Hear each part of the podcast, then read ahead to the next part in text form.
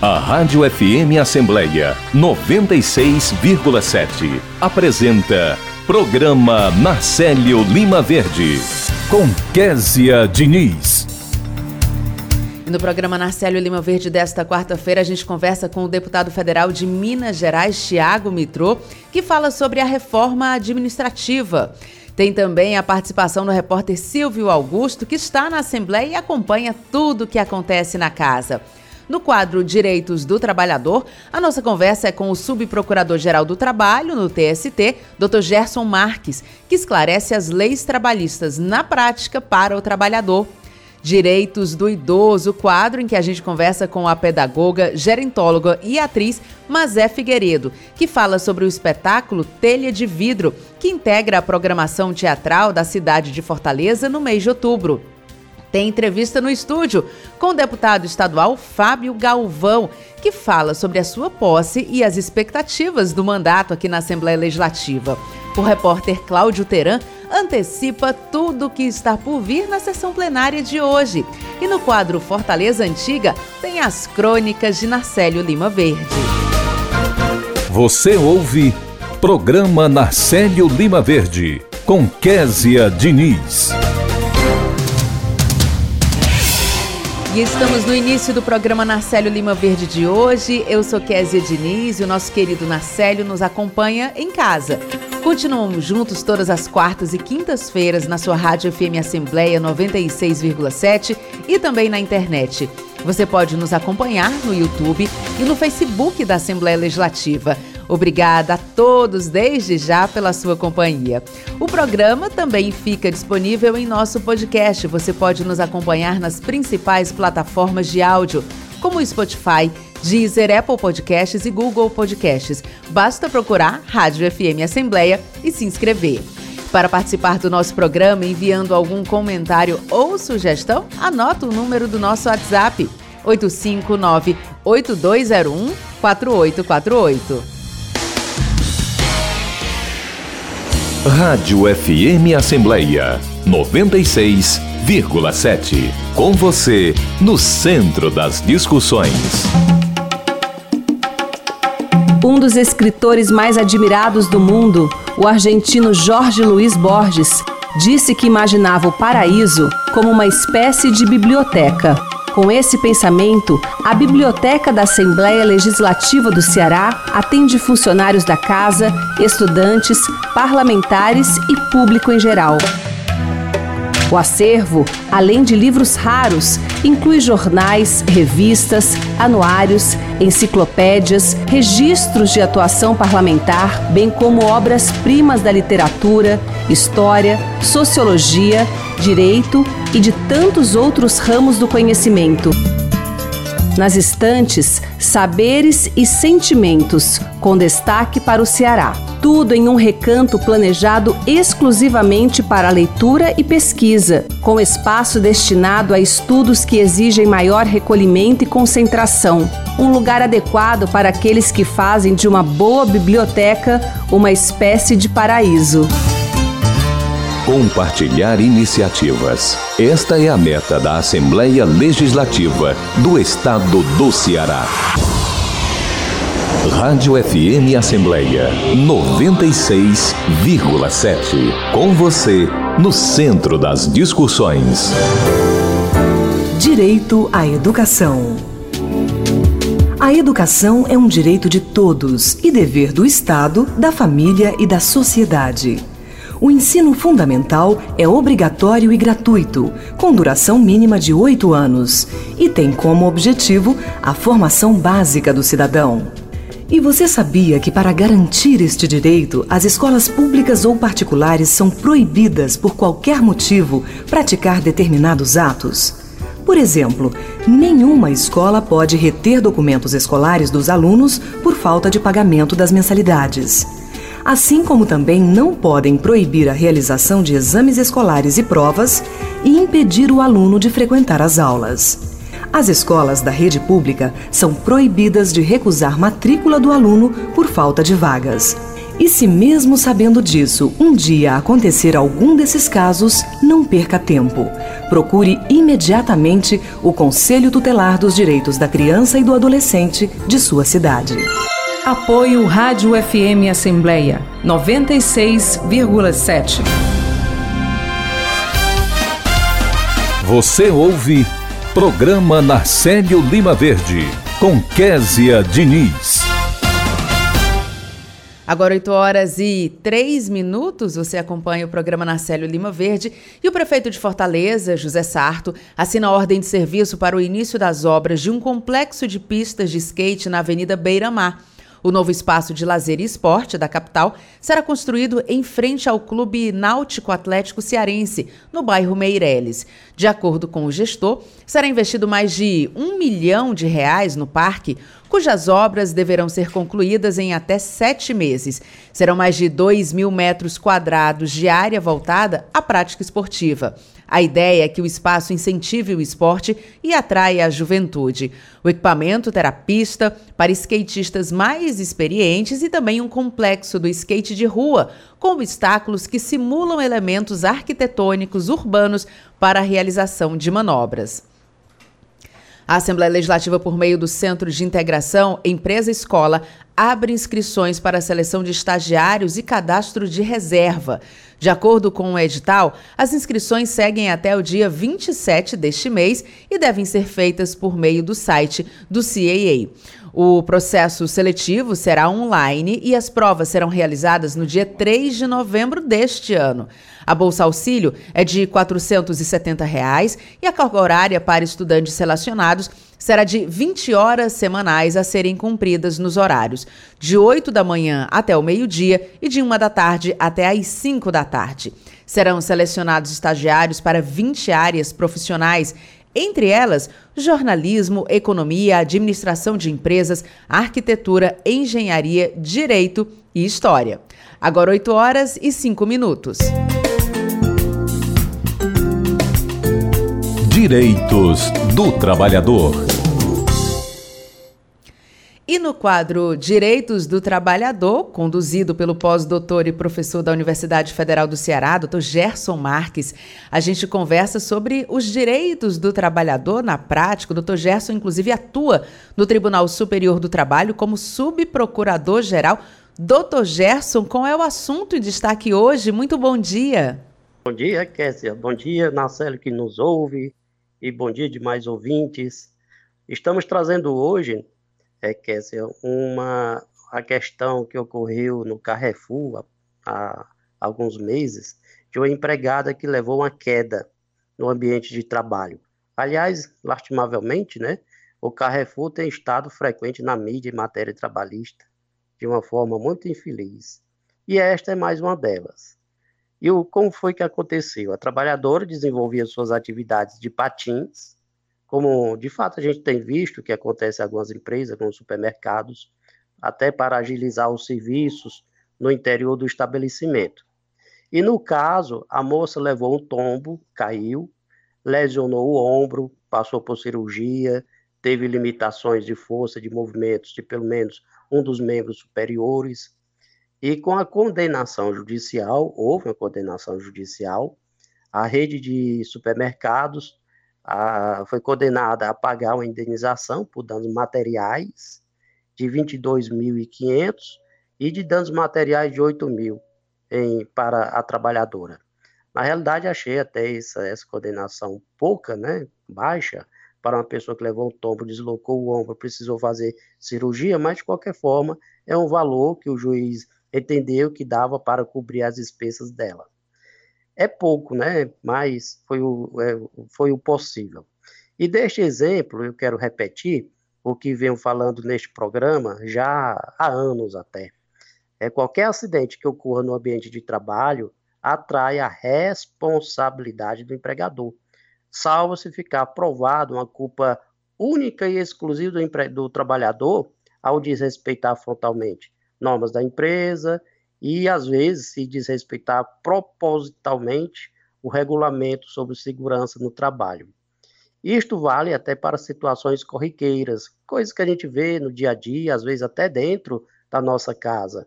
Por exemplo, uma queda de empregada doméstica, ela leva um escorrego né, e, e, e se machuca, uma lesão do funcionário, do funcionário que trabalha no açougue, onde tem muitos cortes, é, amputações de dedo, um trabalhador que escorrega da escada, o empregado que machuca as costas ao levantar um objeto pesado na empresa, a queimadura por fogo, ou então por um produto químico no trabalho, uma colisão do, do, do automóvel, a pessoa está trabalhando externamente é, no exercício da sua função com um automóvel e, e, e bate esse automóvel, né?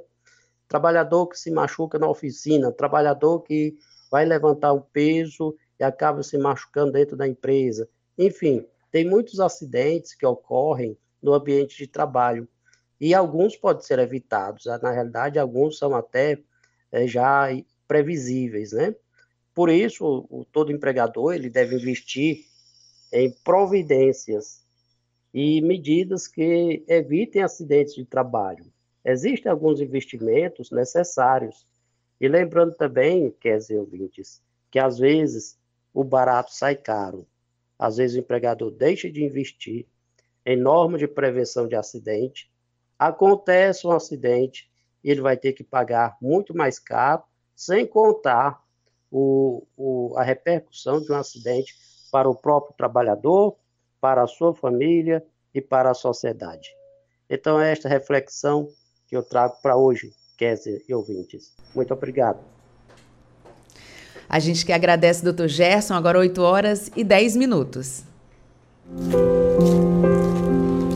Eu estava desmontando o elevador da obra.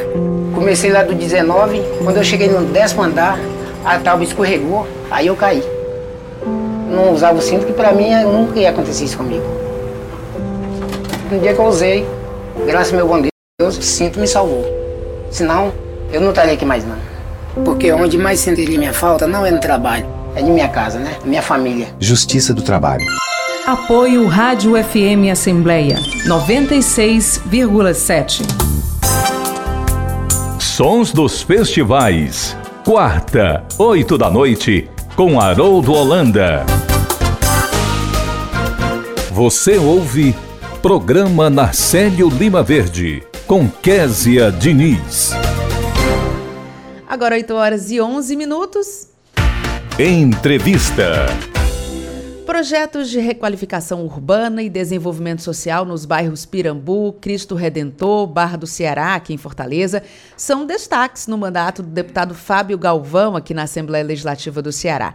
E para falar sobre os primeiros dias de trabalho no Legislativo Estadual, a gente recebe o deputado aqui nos nossos estúdios. Deputado, primeiro quero agradecer a sua presença, a sua disponibilidade. Seja muito bem-vindo e muito bom dia. Tá. É, bom dia a todas e todos, né? E para mim é uma honra e satisfação estar aqui na Rádio Assembleia. Deputado, a gente estava falando, né? Desde quando o senhor tomou posse, é, que inclusive foi na última sessão itinerante, né? Isso. Desde que o senhor tomou posse, é, a gente vem ouvindo o senhor falar dessa questão. Né? O senhor já, já citou outros temas também que a gente vai aprofundar ao longo do, da entrevista, mas o senhor falando dessa questão da requalificação urbana, desenvolvimento social, de bairros que são historicamente castigados ali, né? O Pirambu, onde tem muita juventude, as pessoas buscam oportunidade.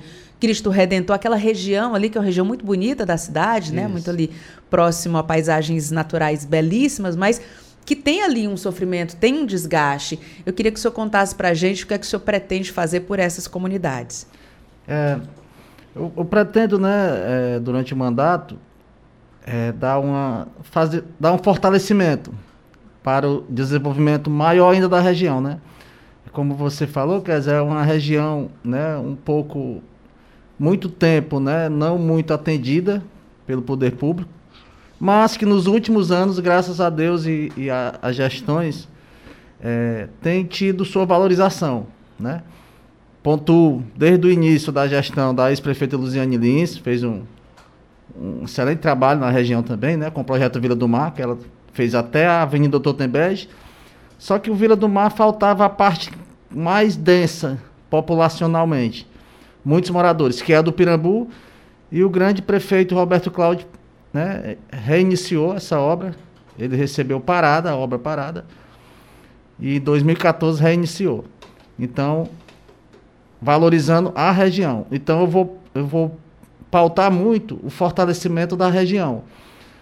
Grande Pirambu, Grande Barra do Ceará e bairros adjacentes, muito discriminado, infelizmente, anteriormente, quando falava, é, ah, eu moro no Pirambu, eu moro né, em outros bairros ali da região, as pessoas né, tinham assim, uma, tinham uma, uma, uma rejeição, mas só quem não conhece, quem conhece sabe que é um, são locais de povo hospitaleiro, povo guerreiro, trabalhador.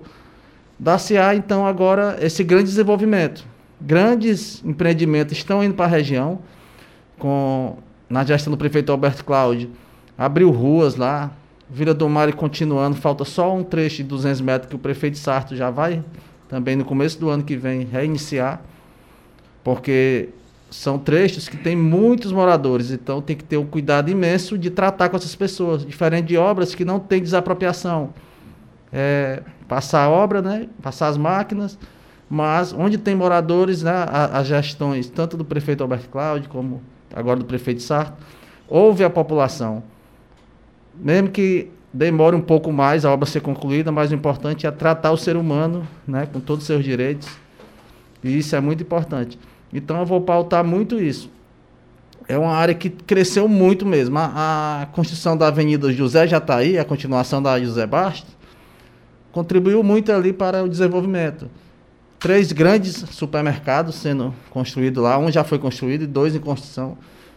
Mini shoppings, shoppings, então empreendimentos de apartamentos nem se fala muitos mesmo, onde eram fábricas. Agora é a iniciativa privada é, então, só tenho, é, só tenho a agradecer né, todas as gestões que contribuíram para essa região e eu pautarei muito nesse fortalecimento. Deputado, quando a gente. Isso em qualquer estado, qualquer capital, qualquer município, quando a gente diz que um bairro ele é bem desenvolvido, né? A gente diz assim, ah, quem mora nesse bairro tal nem precisa ir ao centro, que é para dizer que ele Isso. tem tudo, né? Verdade. E quem mora ali, Pirambu, Barra do Ceará, realmente nem né? precisa ir ao centro, porque tem simplesmente tudo ali, para onde Isso. você olha. Tem uma movimentação intensa de pessoas, tem comércio, né? Tem a qualquer hora do dia ou da noite você vê ali e é criança e é adolescente e é o pessoal mais velho, e é todo mundo ali se movimentando muito.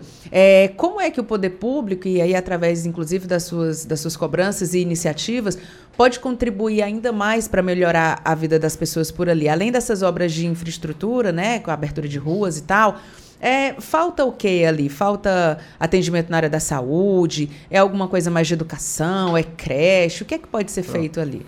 Hoje, o que a população mais clama lá, inclusive é, é pauta de alguns requerimentos meus, é a parte da creche. Né? A população cresceu muito, a prefeitura e o estado têm investido muito, mas né, é, com o crescer da população né, é, e o desenvolvimento, requer também uma infraestrutura pública maior ainda. Então a, a gente está com vários requerimentos nessa construção de, de brinquedo creche, creche, brinquedo praças. Tudo isso é para a gente né, é, fortalecer mais a região. E além disso, o que precisa muito hoje também é só a gente dar, uma, dar um apoio ao, aos empreendedores, pequenos empreendedores, grandes também, da região, em forma de organizar também. Hoje temos um corredor comercial, Avenida Doutor Tembege. Avenida Doutor Tembege, é, eu, eu, até uma das minhas falas no plenário, eu, eu comparei com o início do Grande Montese. Como no, no início da, no Grande Montese, é, também era assim, começou a crescer, mas precisava ordenar. E hoje a gente está pontuando muito isso também. Os empresários da Avenida Doutor Tembé, Avenida Pasteur, Rua Nossa das Graças, era uma rua muito, muito residencial, hoje muito comercial, né? várias padarias, é, comércios em geral.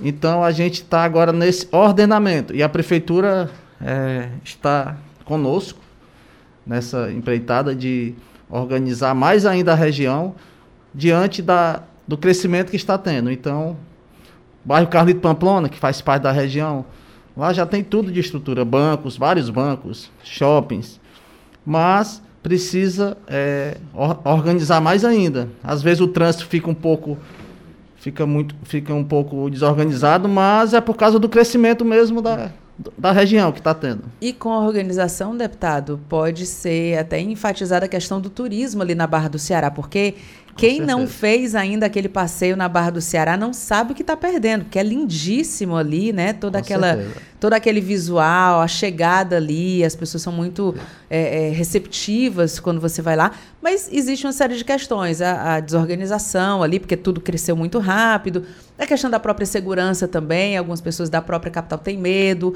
né, de se deslocar. Então, acho que organizando, né, como o senhor está colocando, tudo tende a melhorar, não é isso? Com certeza. E os comerciantes lá, os moradores, estão né, é, de, de braços abertos pra, para o poder público para contribuir com essa, desse ordenamento, essa organização, porque cresceu muito mesmo. É, como você falou, na Barra do Ceará ali, está sendo feito agora o projeto Beira Rio, que eu tive a honra de fazer parte da, da, das negociações com a, ali nas barracas, começando do senhor Alberto Restaurante, que é o, é o marco ali em termos de cultura, é, é um prédio tombado, o seu Alberto, do Alberto Restaurante, até a Praça de Santiago. Nós temos o prazer de ter participado junto com a, toda a equipe da CEINF, à frente do Dr. Samuel Dias. É, e hoje está lá a obra Vento e Poupa, a obra é, avançando. Então, tudo isso contribuiu muito, contribuiu muito para esse desenvolvimento. Como você falou, a área é muito linda, é, já está tendo turismo, já está indo alguns ônibus, micro-ônibus, com, com, com, turistas e com certeza com, com finalizadas as obras do projeto Beira Rio, com certeza vai ficar melhor ainda. A segurança lá, é, muitas viaturas, tem muitas. Quem anda lá sabe, pode ir com, pode ir com, com segurança que, que vai dar tudo bem. Claro que com avançar vai precisando de mais estrutura. Claro. Mas eu convido aqui toda a população do estado do Ceará para conhecer ali. Não terminou a obra do Beira Rio, mas no final da tarde, o pôr do sol lindo, já, está, já tem muitas pessoas lá, com a obra, a obra acontecendo e as pessoas já usufruindo. Isso é muito importante. Vou me programar então, deputado, para ir comer um peixinho frito Com ali nas certeza. barracas, depois acompanhar o pôr do sol, tá Com certo? certeza. deputado, a gente Será agradece muito, muito, a sua participação aqui no programa Narcélio Lima Verde. Seja muito bem-vindo. E a gente tá vai ter, claro, né, ao longo do seu mandato aqui, a gente vai ter, claro, outras oportunidades para discutir vários outros assuntos, cultura, esporte, enfim, assuntos que o senhor vai trazer para discussão ah. na sua pauta aqui no Legislativo. Muito é, obrigada. Tá ok. Kézia, só para complementar aqui, eu fui, eu tenho o prazer de ter sido formado na Universidade de Parlamento aqui. Sim. Quando era o prédio ali na Pontes Vieira. Foi o primeiro curso de Política e Legislação, então eu tenho o prazer de ter meu curso superior aqui. Estou fazendo o segundo curso superior é Direito na, na FAMETRO. Mas eu, eu, amo, eu amo essa causa, a causa para levar o melhor para a população. Que bom, obrigada, viu, deputado? Bom dia para o senhor, bom trabalho. E agora a gente vai, por falar em trabalho, viu, deputado? A gente vai direto para a ICO, porque a Magnólia Paiva, repórter aqui da FM Assembleia, está lá, está ao vivo, fala com a gente, direto da Assembleia Itinerante. Magnólia, muito bom dia para você. Quantas novidades daí? Bom dia, Késia, bom dia a todos. Muitas novidades, estamos aqui em Foco, como você acabou de falar na nossa Assembleia Legislativa Itinerante. Nesse momento, que eu estou na, no Largo do Teberge, que é a maior praça da América Latina, onde acontece o famoso Corre-Cor, e também onde fica o teatro mais antigo do nosso estado, o Teatro das Ideiras do Icó, dos Icós. Mas quem vai contar bem as novidades é o anfitrião desse, dessa Assembleia Itinerante, que é o nosso deputado Oriel Filho, que já está comigo aqui para falar com a gente. Bom dia, deputado Oriel Filho, é um prazer tê-lo conosco. Qual o sentimento de receber a Assembleia itinerante aqui na sua cidade? Bom dia, Magnólia, Paiva, bom dia, Kézia, Diniz. É um prazer, uma satisfação poder estar participando do programa do, do Nacélio Lima Verde, que a gente espera que esteja bem, que volte logo conta dessa pandemia e a idade, ele teve que se afastar. Então, um prazer poder estar aqui falando com vocês. Quanto a, a receber a sessão itinerante aqui na cidade de Icó, e uma sessão de uma maneira especial, porque além de ser a sessão com os deputados em si, a sessão plenária, a gente está recebendo aqui diversos serviços, Caminhão do Cidadão, Detran, Sebrae e entre outros parceiros da, da Assembleia Legislativa. Então, para a gente que é da cidade aqui, da nossa região, é um orgulho imenso poder estar tá recebendo, porque não é toda cidade tem. O estado do Ceará tem 184 municípios, todos queriam receber, todos têm seus deputados lutando, então eu gostaria de agradecer ao presidente Evandro Leitão pela sensibilidade, agradecer ao deputado Tim, que coordena esse projeto, a Luísa que está aqui e a toda a equipe da Assembleia Legislativa. E a gente está aqui para recebê-los de braços abertos, mostrando o calor humano que tem o Icoense, além desse solzão né, que você está vendo aqui de perto, muito quente mas a gente está aqui e se Deus quiser vai ser, vai ser não, está sendo uma festa linda. Verdade, deputado, verdade, está sendo desde ontem, começou ontem, com vários serviços sendo oferecidos aqui na praça, a gente vê a receptividade das pessoas, da população aqui de Icó e o Festival de Arte e Cultura, que foi um sucesso, começou ontem, vai começar daqui a pouquinho o segundo dia, nessa parte da cultura, é, o que, que o senhor destaca para nós, a importância e qual uma cidade histórica, né? A gente vê muitos prédios lindos e históricos, a começar pelo, pelo teatro, né? Que é o mais antigo do nosso estado. O, nesse momento pós-pandemia, digamos assim, né? Entre aspas, a gente está voltando. Esse é um momento assim marcante para todos nós, não é isso? Exatamente. Ontem teve o início do Festival de Arte e Cultura uma, um festival que no, no primeiro dia emocionou as pessoas. Aqui, eu particularmente gostei ali naquela parte inicial, gostei muito da população cantando o final, aquela estrofe final do hino da cidade, a capela. Então é de arrepiar e depois a gente vê os artistas, todo mundo com muita arte, muito preparado. São coisas que a gente não vê diariamente, a gente às vezes esquece a cultura que a gente tem no sangue então, com um festival desse, vem para alavancar. Então, a, aqui, e como você falou na questão dos prédios históricos, aqui tem um teatro da Ribeira dos, dos Icós, que é onde estamos agora. Esse teatro é, data de 1860, é o primeiro o teatro do Ceará. Um teatro muito bonito, aqui não tem como você vir aqui e não ver a cultura, você sentir a cultura, sentir você se sente no passado quando você chega aqui. Icó é uma cidade belíssima, aí tem essa praça, como você falou, enorme, gigante, teve essa praça aqui onde acontece o Forricó. Tem aqui ao lado onde a gente está a Casa de Câmara e Cadeia, que está passando por uma reforma.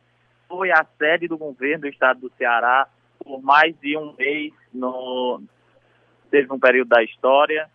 E aqui mais à frente a igreja matriz, aqui é onde a gente está aqui atrás da gente tem o Santuário do Senhor do Bonfim, que também aqui na festa do Senhor do Bonfim reúne gente tão quanto ou mais do que no Forricó.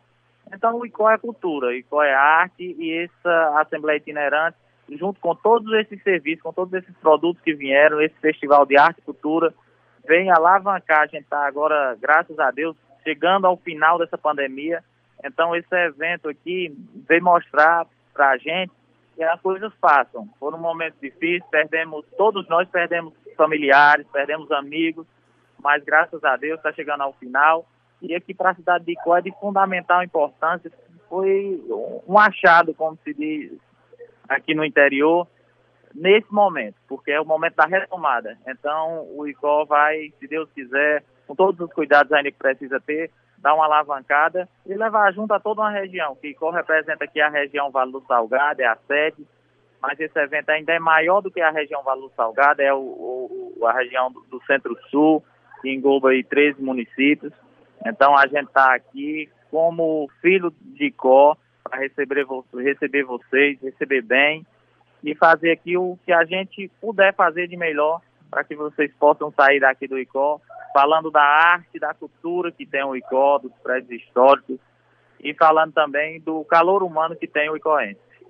Com certeza, deputado, vamos sair falando muito bem dessa arte, desse calor humano. Deputado, muito obrigada. Só para finalizar, amanhã é a sessão plenária com alguns deputados também aqui participando. Exatamente, amanhã tem a sessão plenária aqui, vem vários deputados muitos deputados confirmaram. Às vezes tem algum imprevisto, todos não vêm, que confirmaram, mas a gente espera que venha o máximo de deputados possíveis. Aqui é um, uma região muito importante do estado do Ceará, uma região próxima aqui do Cariri, que também tem muitos deputados, Então, é, é uma região central.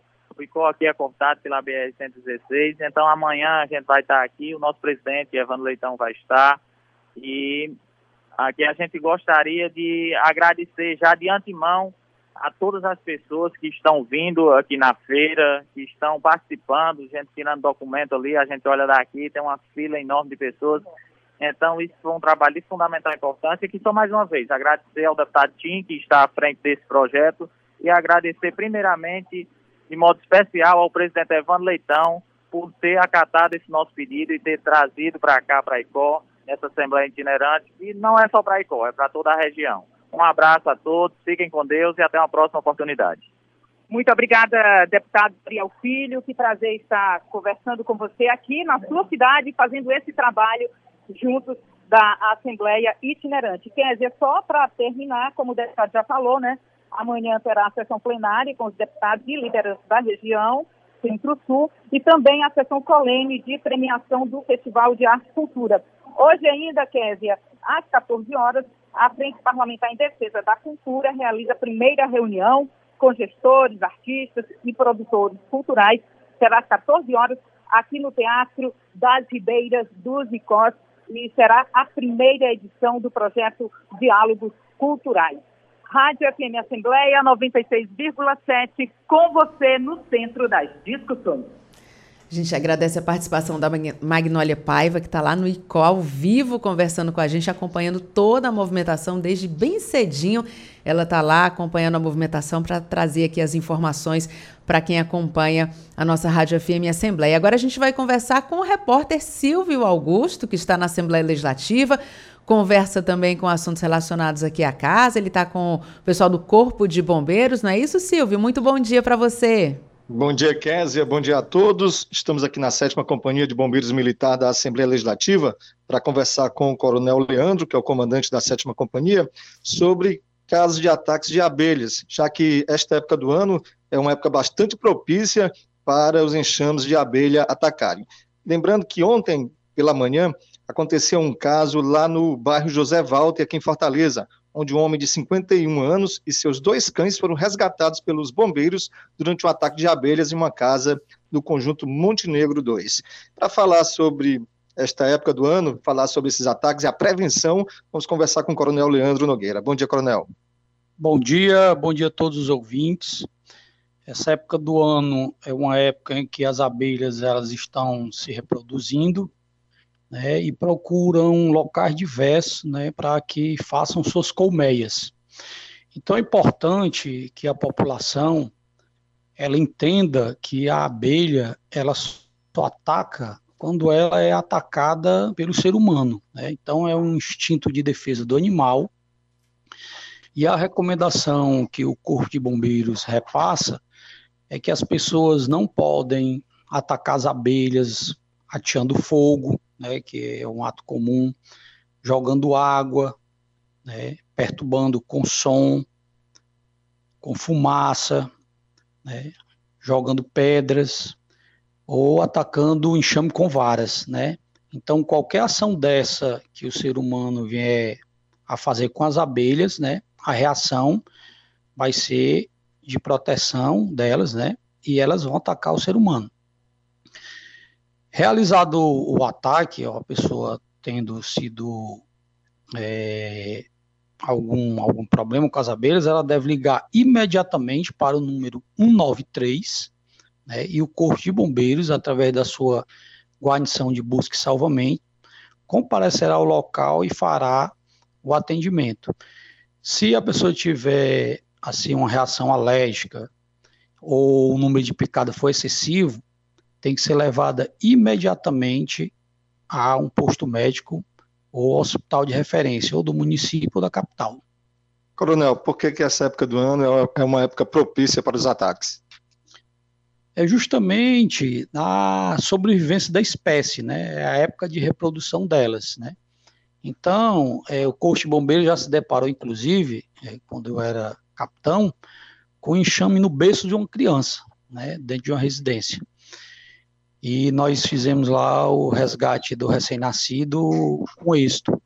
Mas a dica importante é essa, que a população ela não ataque as abelhas, porque corre o sério risco de serem atacados também. Coronel Leandro Nogueira, é, o Corpo de Bombeiros também está lá na Assembleia Itinerante em Icó, com as atividades né, realizadas para a população apresentando várias situações. Com certeza, um excelente trabalho da Assembleia Legislativa, né, levar vários tipos de serviço para a população. E no município de Icó, o Corpo de Bombeiros tem lá um stand, onde desde ontem já presta valiosos informações, valiosas informações à população, né? E contribuindo com esse trabalho que a Assembleia Legislativa faz, né? Trabalho de prevenção, onde essas dicas, né, as orientações e as conversas, elas certamente evitarão mortes, né? Então a gente, quando faz a prevenção, certamente a gente terá sucesso nessa parte de óbitos. Muito obrigado. Conversamos com o Coronel Leandro Nogueira, comandante da 7 Companhia de Bombeiros Militar da Assembleia Legislativa, sobre ataques de abelhas, né, já que esta época do ano é uma época propícia para os enxames atacarem. Também sobre as atividades do Corpo de Bombeiros lá no município de Icó, onde acontece a Assembleia Itinerante. Rádio FM Assembleia com você no centro das discussões. Obrigada, Silvio. Agora 8 horas e 34 minutos. Aliança pela Igualdade Brasil. Desigualdade social. Será que só aquele que sofre com ela é que sabe o que ela significa? A desigualdade social é a distância que existe entre pobres e ricos, proprietários e sem teto e sem terras, intelectuais e analfabetos, negros e brancos, homens e mulheres. A desigualdade social do Brasil, um país de mais de 190 milhões de habitantes, está marcada por percentuais alarmantes entre os que possuem riquezas e aqueles que são totalmente desprovidos dela. A desigualdade também é uma questão de gênero. Aliança pela Igualdade Brasil. Apoio Rádio FM Assembleia 96,7.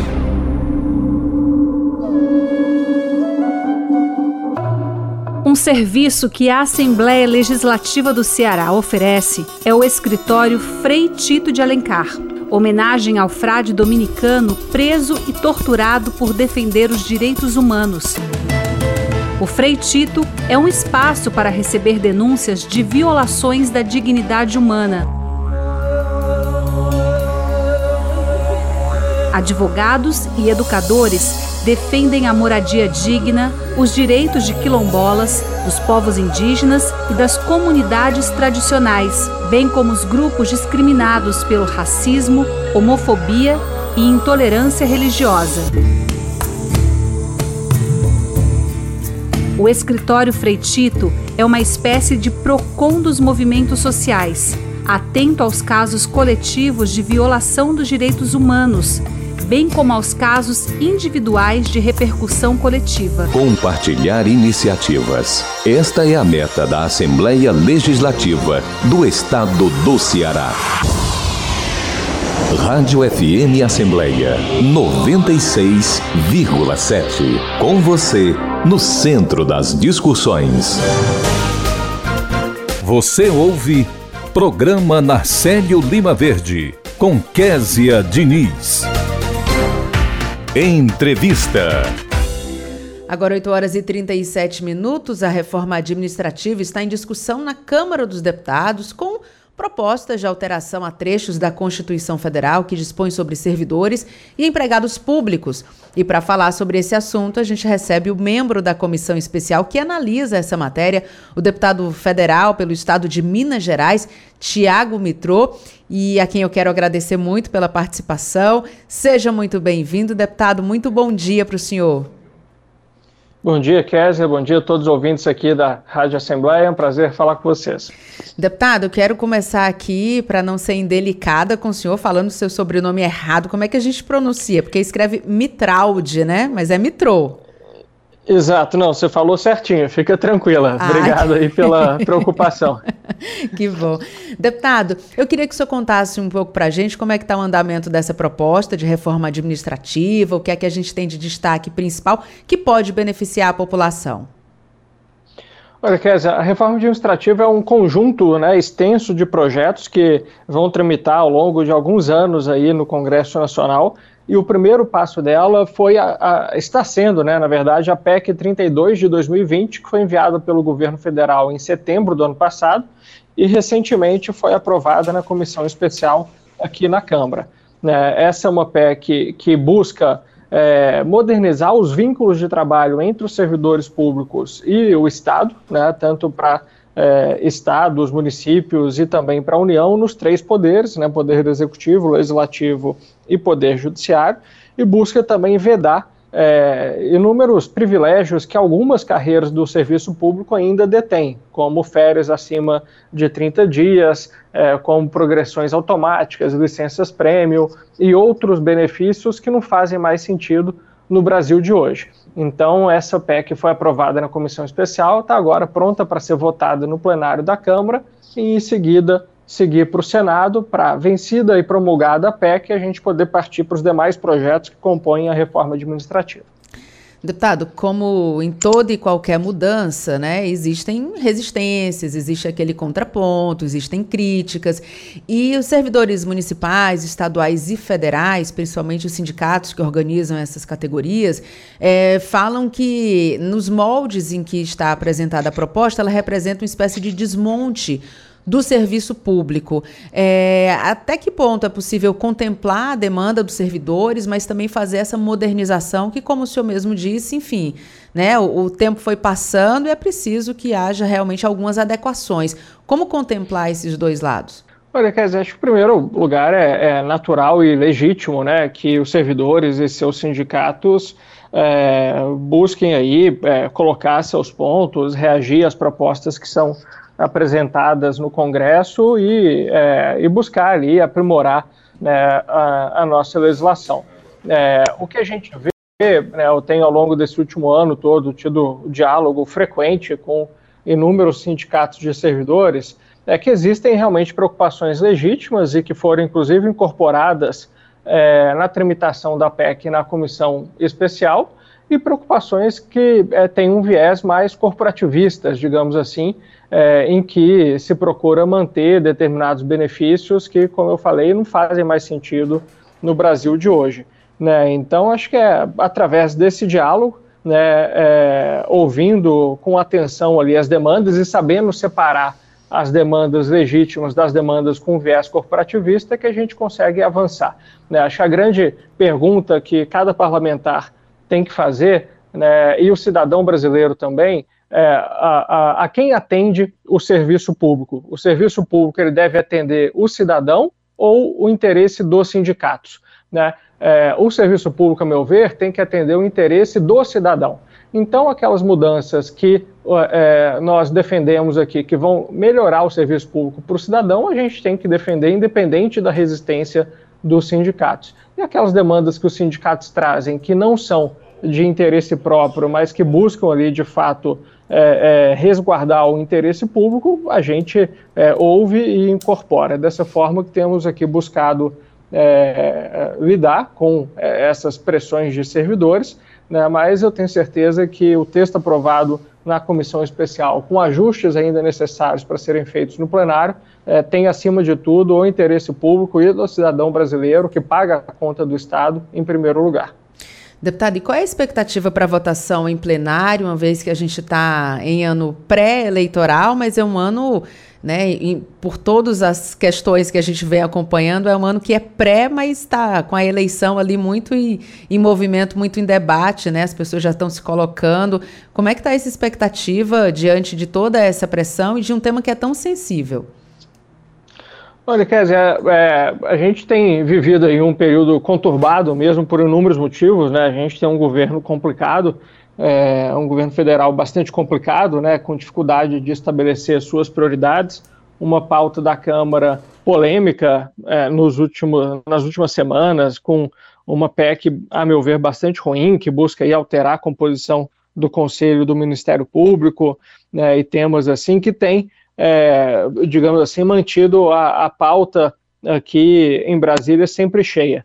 Né? Nós temos que ter em breve uma discussão sobre o orçamento de 2022, né, é, que a conta está difícil de fechar, dada a situação precária e fiscal do Brasil, é, e, e, acho que, uma vez vencidos esses temas que estão atualmente em pauta, em seguida a PEC 32 entra é, em, em, votação. Né? É, estimo aí que coisa de duas a quatro semanas é, vencidos esses temas é, é, que estão hoje na mesa, a gente consiga colocar a PEC em votação para ser aprovada na Câmara. Deputado, a gente vai acompanhar aqui à distância, mas muito pertinho, porque hoje em dia, através dos canais de comunicação, a gente consegue acompanhar muito, muito de perto, ali no calor da emoção mesmo. É, mas a gente agradece desde já a sua participação, o seu trabalho, deseja que em nome de toda a equipe que faz a FM Assembleia aqui no Ceará, um bom dia de trabalho aí para o senhor. Muito obrigada. Isso quer dizer, eu que agradeço aqui o convite, estou à disposição. Um grande abraço a, a você e todos os ouvintes aí da, da Rádio Assembleia do Ceará. Agora 8 horas e 44 minutos e a gente vai voltar a falar com o repórter Silvio Augusto, que está aqui na Assembleia Legislativa, conversa com a primeira dama. Silvio, muito bom dia novamente. Bom dia mais uma vez, Késia. Estamos aqui com a primeira-dama do Poder Legislativo Estadual, Cristiane Leitão, que é a presidente do Movimento das Mulheres do Legislativo Cearense. Ela vai falar para a gente, Kézia, sobre as atividades do movimento, né, é, no dia de hoje, onde daqui a pouco vão ser entregues lençóis brancos lá ao ICC. E ela vai falar sobre essa atividade e outras mais que o, que o movimento está realizando. Bom dia, primeira-dama. Bom dia, bom dia a todos os ouvintes. É uma honra estar participando desse programa. Eu sei que tem uma audiência muito boa e estamos aqui, né, é, realizando ações do Outubro Rosa aqui na Aleste. É um mês todo voltado à prevenção do câncer de mama e o câncer de útero. E esse movimento é muito importante para levarmos a conscientização às mulheres que justamente o diagnóstico precoce muitas vezes salva vidas. Então, realmente, o autoexame nas mamas é importante, o exame de prevenção do colo do útero é muito importante. Então, é importante as mulheres terem essa atenção para a sua saúde, para o seu corpo, justamente visando a questão da prevenção. E o nosso tema nessa campanha é a prevenção está em suas mãos, porque através do toque nós descobrimos precocemente qualquer tipo de nódulo no seu e assim a gente consegue um diagnóstico precoce e um tratamento. E as nossas ações aqui na Casa Legislativa, em alusão ao Outubro Rosa, nós iniciamos desde o dia do dia 1 de outubro, né? A Assembleia ficou toda cor de rosa, ficou muito linda. E dia 8 realmente fizemos uma abertura simbólica no DSAS, com a presença do nosso vice-presidente, o deputado Fernando Santana, a deputada Fernanda Pessoa, a deputada Érica, e foi realmente uma grande festa, onde houve a apresentação dessa campanha lindíssima. E esta semana, né, muitas ações também já foram realizadas.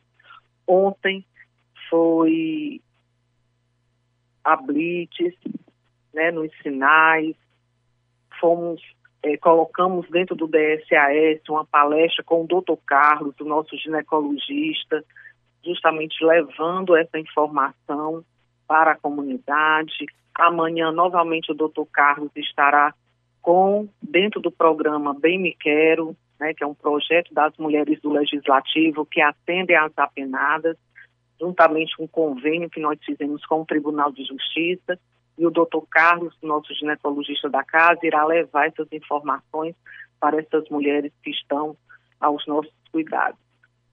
Hoje haverá entrega de lençóis lá no ICC, no Instituto do Câncer, uma doação do movimento, porque é um hospital que atende uma grande quantidade de pacientes e precisa dessa, dessa questão de lençóis, de matérias primas, justamente para dar né, um tratamento digno para todas as mulheres cearenses.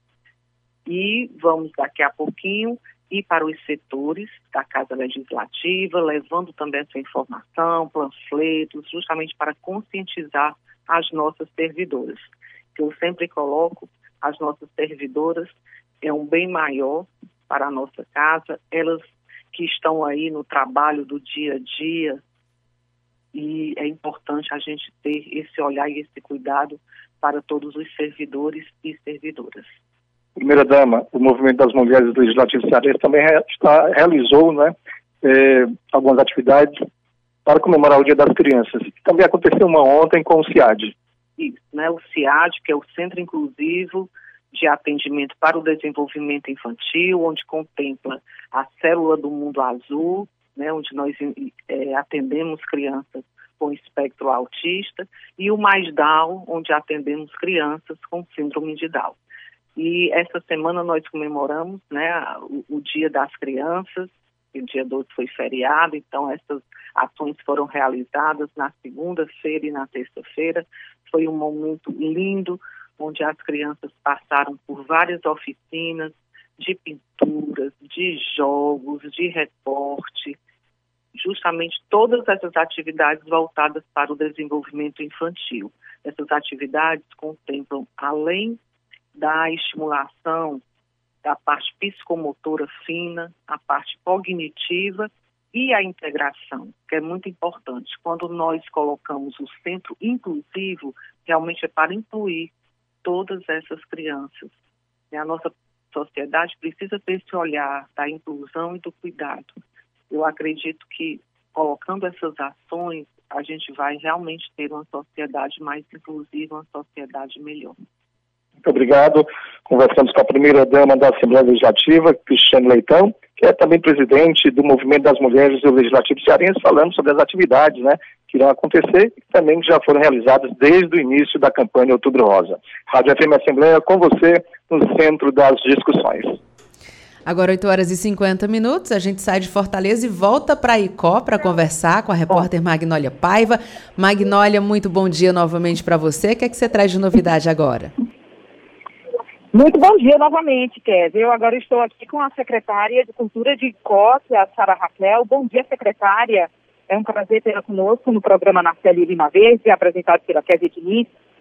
Hoje, o segundo dia do festival, ontem foi assim uma estreia fabulosa, muito lindo, muito emocionante por conta desse período que a gente passou aí sem eventos. Secretária, conta pra gente qual o sentimento de receber a Assembleia Itinerante e especialmente esse Festival de Cultura, de Arte e Cultura. Bom dia, Kézia, bom dia a todos. É, para a gente é muito importante, né? Eu estava até comentando mais cedo, né? A respeito de toda dificuldade que a cultura passou por esse momento durante a pandemia e aí, assim, tudo que está acontecendo aqui durante essa feira de serviço prestado à população, essa feira cultural onde existem essas apresentações, não só do nosso município, como dos municípios dos circunvizinhos.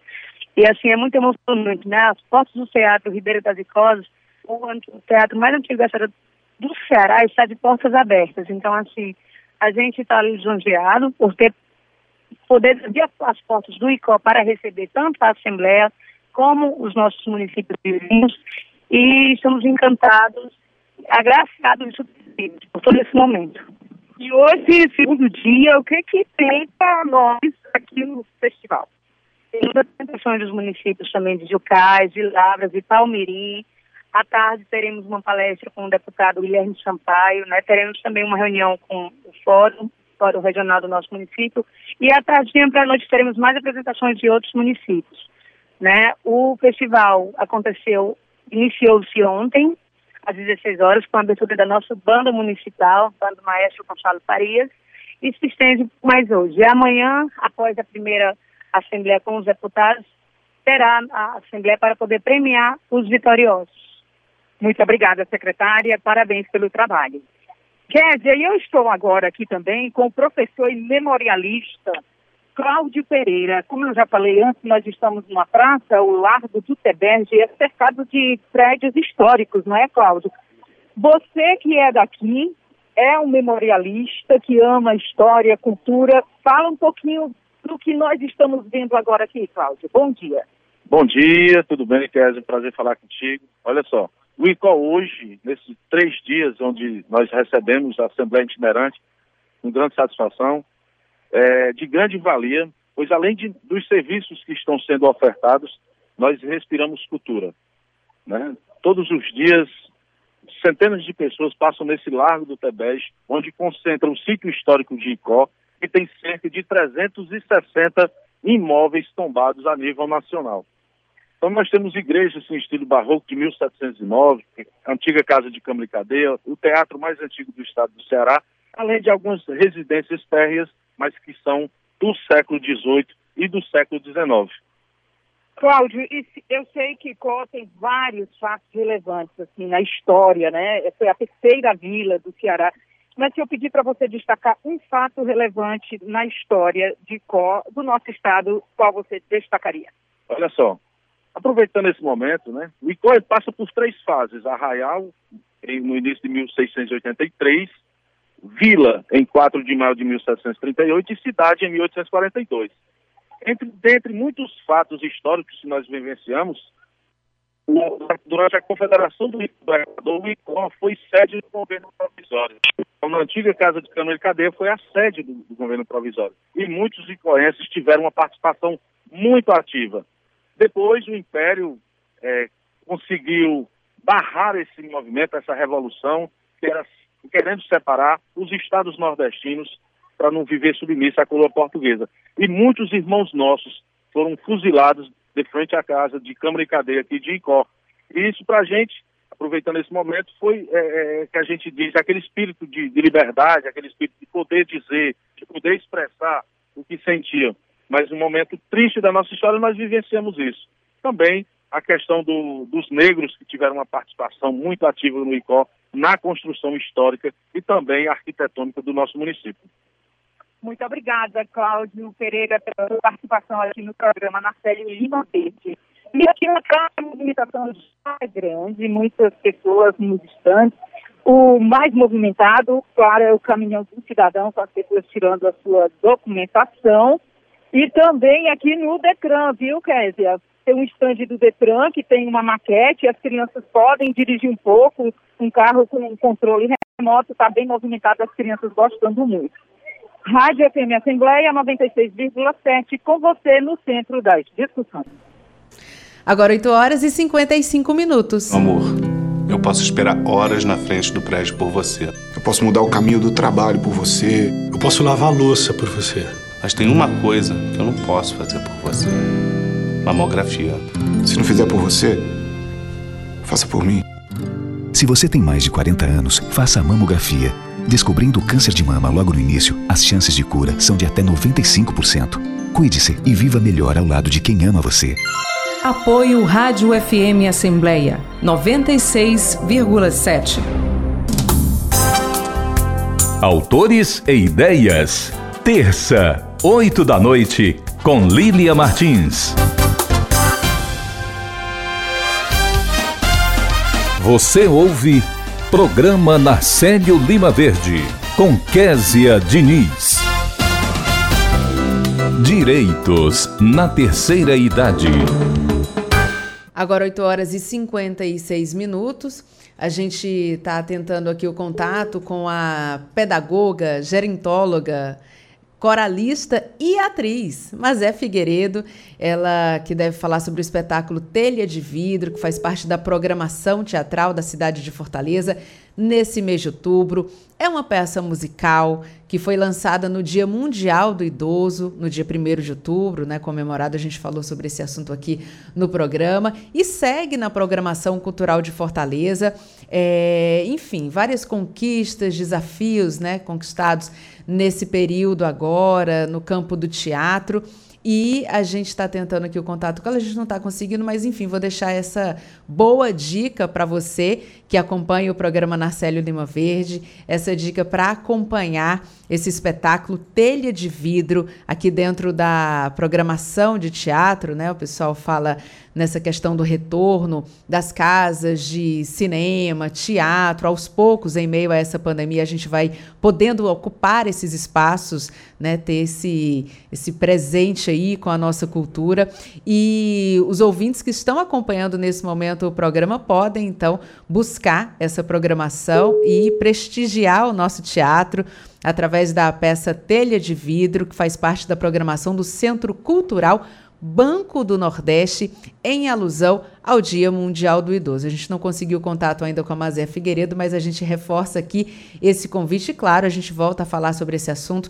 Afinal de contas, no mês de outubro, né, a gente, além de falar do Outubro Rosa, que é aquela mobilização contra o câncer de mama e colo de útero, a gente fala também do mês do idoso, né? Com programação bastante extensa aqui na nossa capital, aqui na nossa Fortaleza. A gente volta a falar sobre esse assunto, mas já deixo essa dica aqui para você. E deixa eu aproveitar aqui para conversar, que já chegou nos nossos estúdios, com o repórter Cláudio Teran. Cláudio Teran estava falando aqui do Dia do Idoso, mas você aí, todo jovem, todo atlético aqui, entrando nos nossos estúdios, vai contar para a gente o que é que vai acontecer logo mais na sessão aqui na Assembleia Legislativa. A gente está com sessão itinerante lá no ICO, a gente conversou já com a Magnólia Paiva. Mas o que é que você conta de novidade para a gente, Terão? Muito bom dia. Você é bondosa com a minha boa forma, viu, Kézia Diniz? Muito bom dia.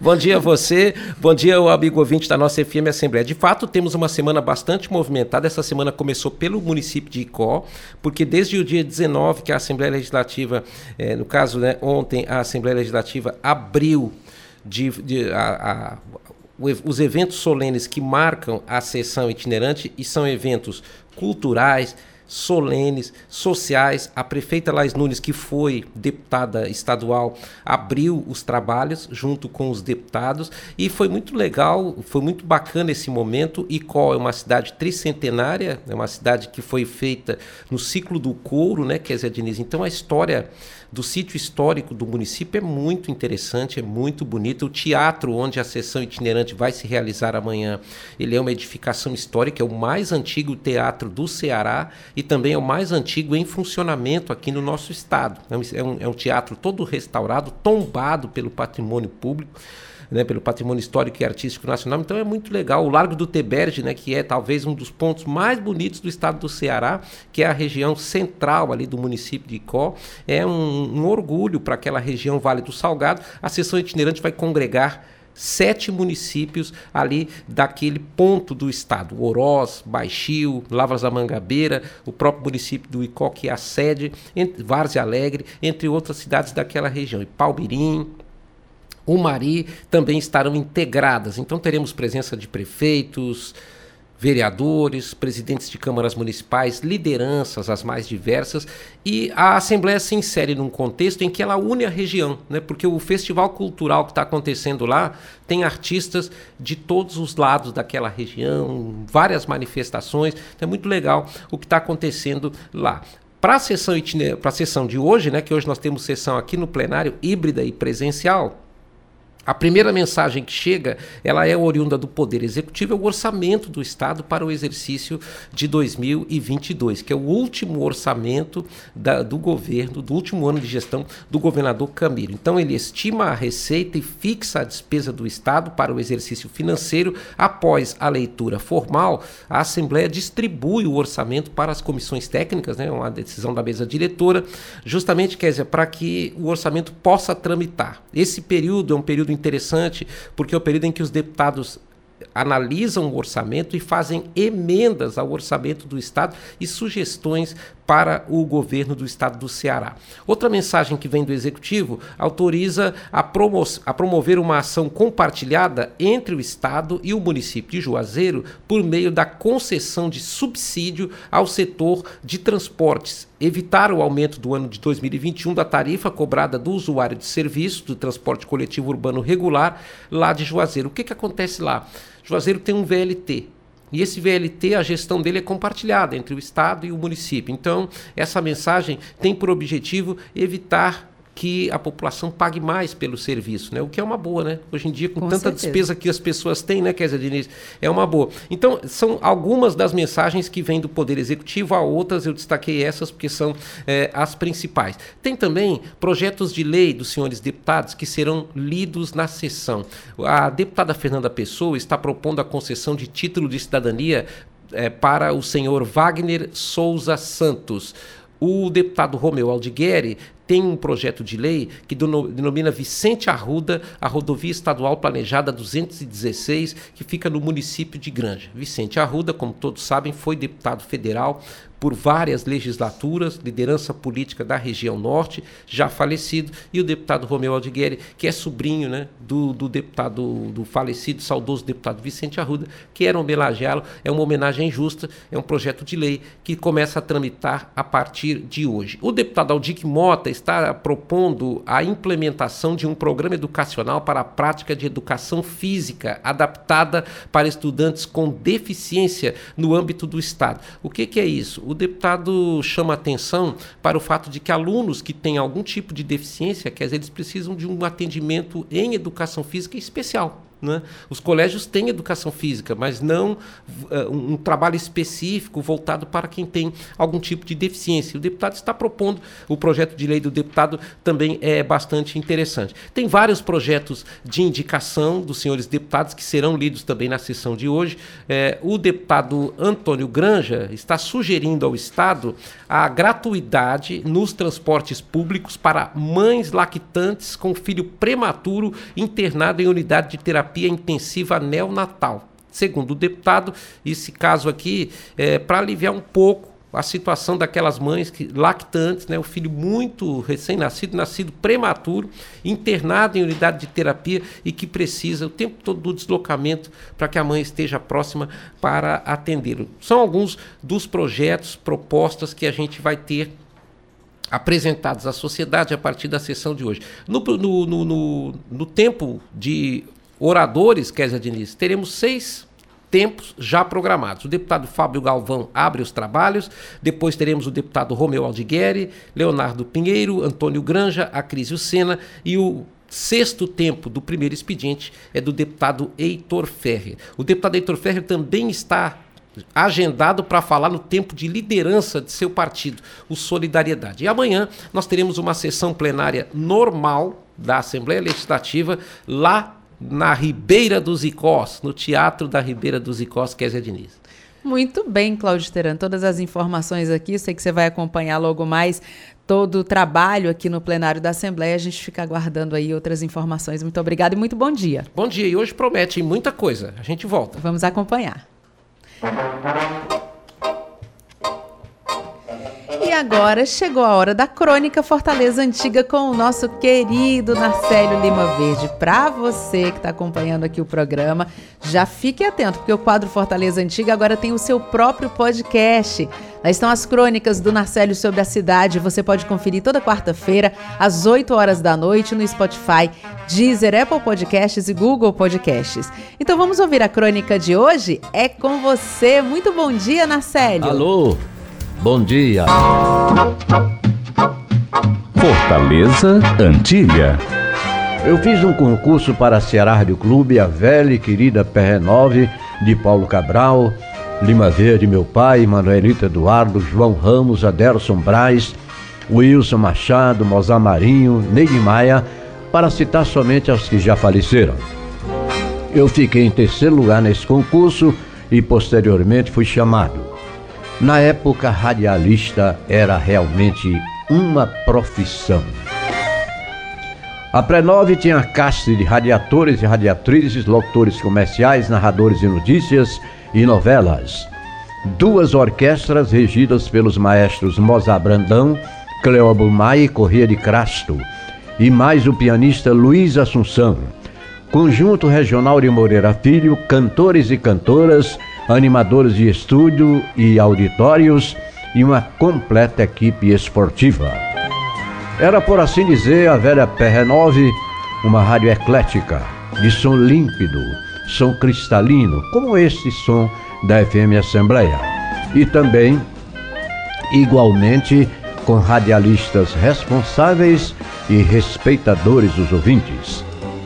Para se ter uma ideia, eram repórteres da emissora Carlos Gaspar e Luciano Carneiro, que percorriam as ruas da cidade à procura de notícias numa caminhoneta que possuía transmissor móvel. Para ilustrar os jovens, Carlos Gaspar e Luciano Carneiro posteriormente foram embora para Rio de Janeiro, onde atuaram com muito destaque nas revistas Cruzeiro e em emissoras de rádio e televisão do sul do país.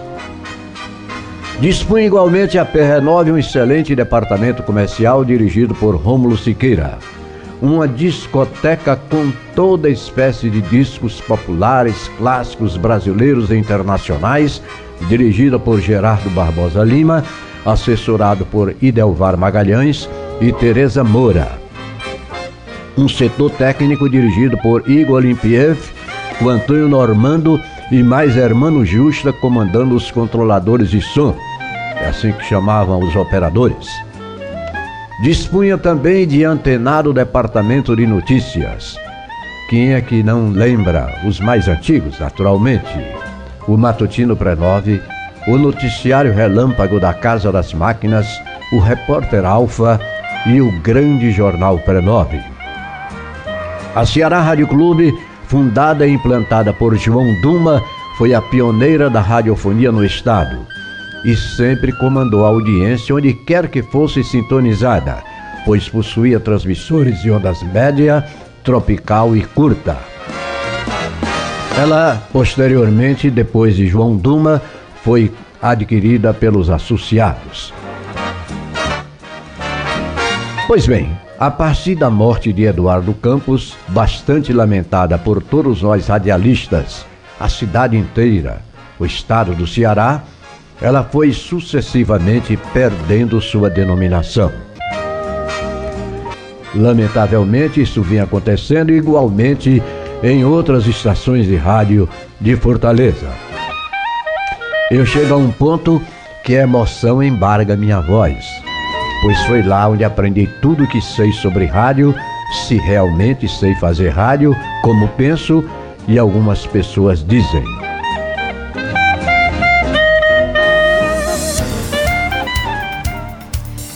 E chegamos ao final do programa Narcélio Lima Verde de hoje. Neste programa você acompanhou a entrevista com o deputado Fábio Galvão, que falou sobre as expectativas do seu mandato também foi entrevistado o deputado federal de Minas Gerais, Tiago Mitrô, que falou sobre a reforma administrativa em tramitação na Câmara dos Deputados em Brasília.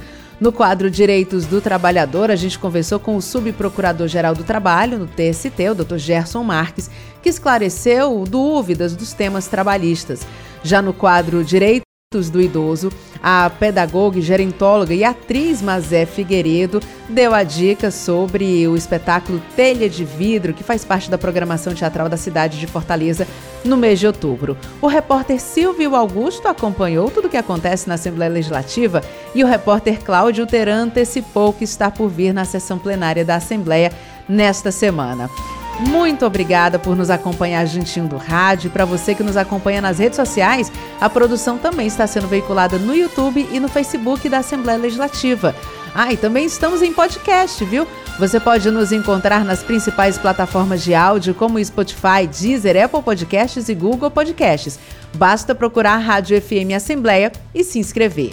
Além de mim, Kézia Diniz e de Narcélio Lima Verde, a equipe do programa reúne na coordenação Tarciana Campos, na produção Laiana Vasconcelos, repórteres Silvio Augusto e Cláudio Teran, direção de vídeo Rodrigo Lima, a coordenação de programação é de Ronaldo César e a supervisão é de Rafael Luiz Azevedo. Para participar do nosso programa enviando algum comentário ou sugestão, anote o número do nosso WhatsApp 859-8201-4848. Estaremos de volta nesta quinta-feira. Obrigada, Narcélio, pela parceria. Obrigada a você que nos escuta pela audiência. E a gente volta a se encontrar amanhã. Até lá. Tchau.